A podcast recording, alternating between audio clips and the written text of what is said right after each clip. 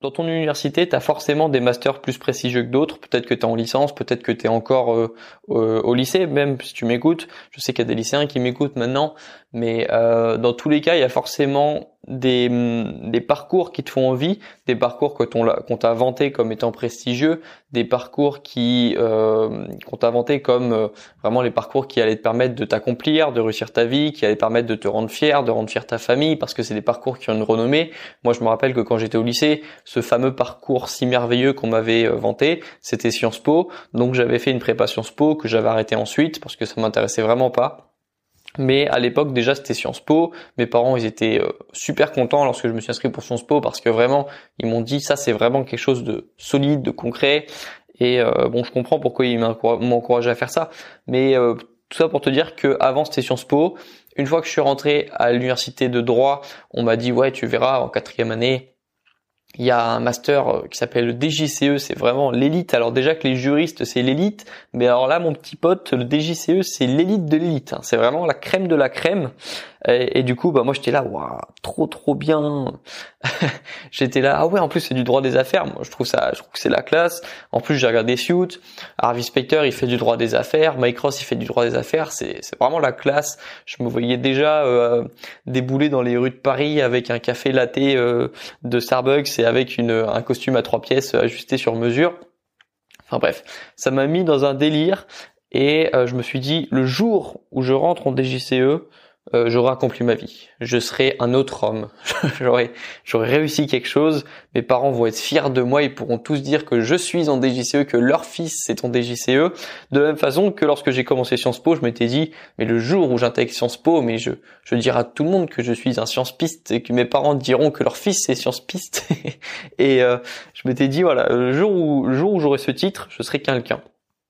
Et, euh, et, et, le problème de voir les choses comme ça, c'est que on commence à avoir des œillères. Et je me rappelle pendant quelques années que c'était des JCE et rien d'autre, quoi. C'était euh, des JCE, ça veut dire diplôme juriste de conseil d'entreprise. Si tu connais pas, donc voilà, c'est un master en droit qui est très prestigieux. Mais je sais que dans toutes les toutes les filières en maths, il y a des universités. En maths, je me rappelle qu'il y avait euh, il y avait HEC. En économie, il y a HEC.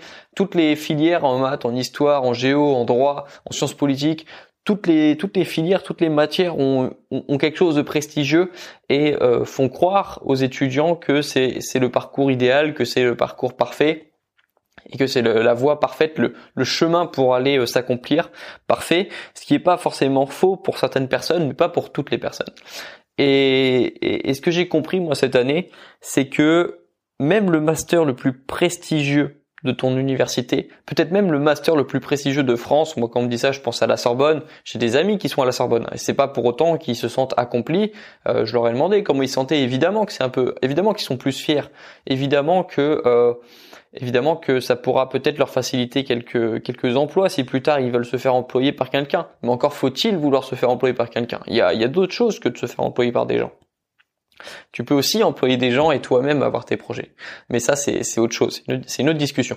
Ce que je voulais te dire, c'est que euh, même le master le plus prestigieux de ton, même le master le, le, plus prestigieux de ton université, même le master le plus prestigieux de France, même un diplôme comme la Sorbonne, même un diplôme comme Assas, ne pourra pas forcément t'emmener aussi loin que tes projets. Et ça, c'est quelque chose que j'aurais aimé qu'on me dise. Et c'est quelque chose que tu peux pas croire tant que t'as pas lancé un projet. Parce que mes projets, à moi en ce moment, à l'heure où je te parle, j'approche des 10 000 abonnés YouTube. Et qu'on me croit ou non, mon projet YouTube, mes projets en dehors de YouTube, mes projets avec euh, tous mes projets, il y a, d'autres projets en dehors de YouTube, j'ai d'autres projets en dehors de YouTube, mais YouTube c'est quand même une grande partie, euh, YouTube, les podcasts, les newsletters, tous ces projets-là, ça fait pas l'objet d'une étude. Il n'y a pas de master YouTube, il n'y a pas de master newsletter, il n'y a pas de master podcast. Mais tous ces projets-là, et tous les projets que tu peux lancer auront le potentiel de dépasser n'importe quel diplôme que tu pourras avoir plus tard. Et ça, je m'en suis rendu compte trop tard. Je m'en suis rendu compte seulement quand j'ai commencé à avoir des résultats dans mes projets. Et j'ai compris quand je vois les résultats que j'ai, quand je vois l'impact que je peux avoir et quand je vois les possibilités d'évolution, surtout les perspectives d'évolution, parce qu'une fois que tu es dans un cabinet d'avocat, même si tu es dans le cabinet d'avocat, un cabinet d'avocat parisien, euh, de droit des affaires, de consulting, de tout ce que tu veux, tes perspectives d'évolution, elles sont assez, elles sont assez limitées. Hein.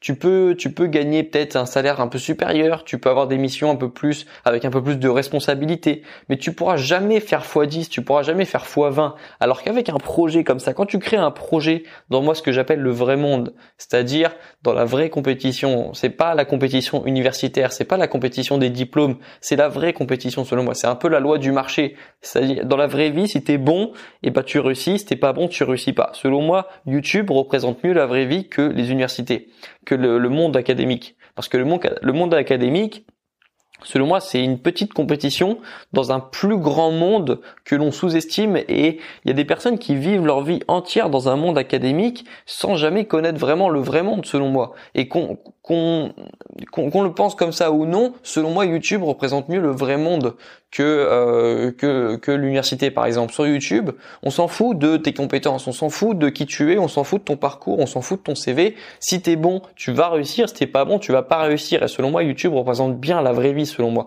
et ce que je veux dire, c'est que sur YouTube, quand tu es dans la vraie vie, quand tu rentres dans ce que j'appelle moi la vraie vie, tu peux faire des parcours incroyables, tu peux faire des fois 10, tu peux faire des fois 20. C'est pas possible ça lorsque tu es dans un lorsque tu avocat, lorsque tu euh, pour la plupart des métiers en réalité, lorsque tu es professeur, mes parents sont professeurs, ils ont pas des perspectives d'évolution incroyables. Alors peut-être que ça leur va, mais moi j'ai envie de faire un métier plus tard qui me permet d'avoir des, des évolutions incroyables. Je veux pouvoir progresser chaque année, je veux pouvoir calculer mes progrès chaque année, je veux je veux que ça évolue en réalité. J'ai pas envie d'avoir le même métier pendant 30, 40 ans. J'ai pas envie d'avoir euh, les journées j'ai pas envie d'avoir des journées qui se ressemblent non plus tous les jours. J'ai envie d'avoir des perspectives d'évolution parce que le mouvement c'est la vie. Pour moi, le progrès c'est la vie. Et si je peux pas progresser, euh, je serai pas heureux dans ce que je ferai.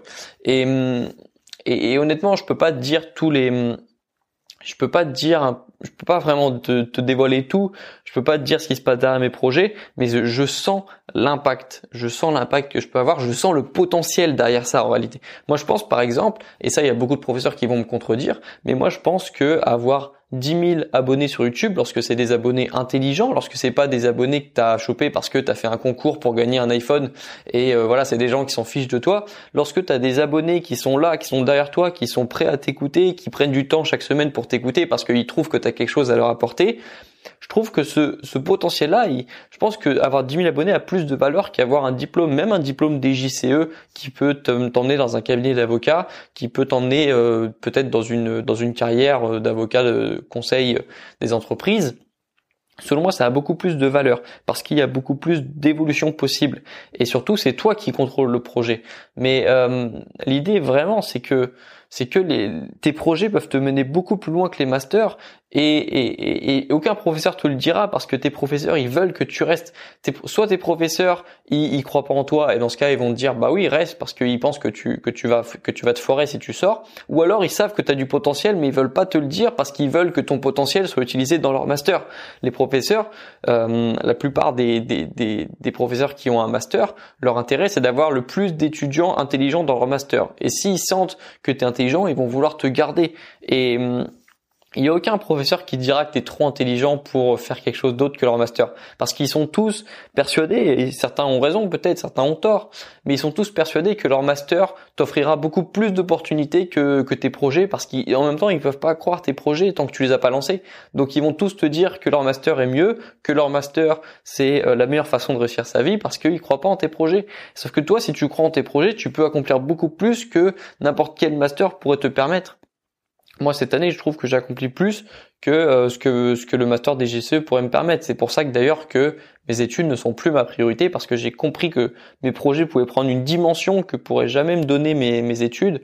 Donc je me on va dire que ma priorité c'est devenu mes projets et ça c'est pas un secret, c'est quelque chose que je dis depuis longtemps. Moi avec mes études, j'essaye juste de les réussir, j'essaye de quand même montrer l'exemple, de quand même apprendre mes cours, mais euh, c'est plus ma priorité c'est plus du tout ma priorité, c'est mes projets ma priorité. Parce que j'ai voilà, j'ai compris ce que j'essaie de te faire comprendre aujourd'hui, que un projet bien mené, un projet intelligent, un projet qui a de la valeur peut avoir beaucoup plus de valeur que n'importe quel diplôme, surtout dans le monde dans lequel on vit, dans lequel les diplômes valent de moins en moins selon moi, parce que l'information appartient à tout le monde.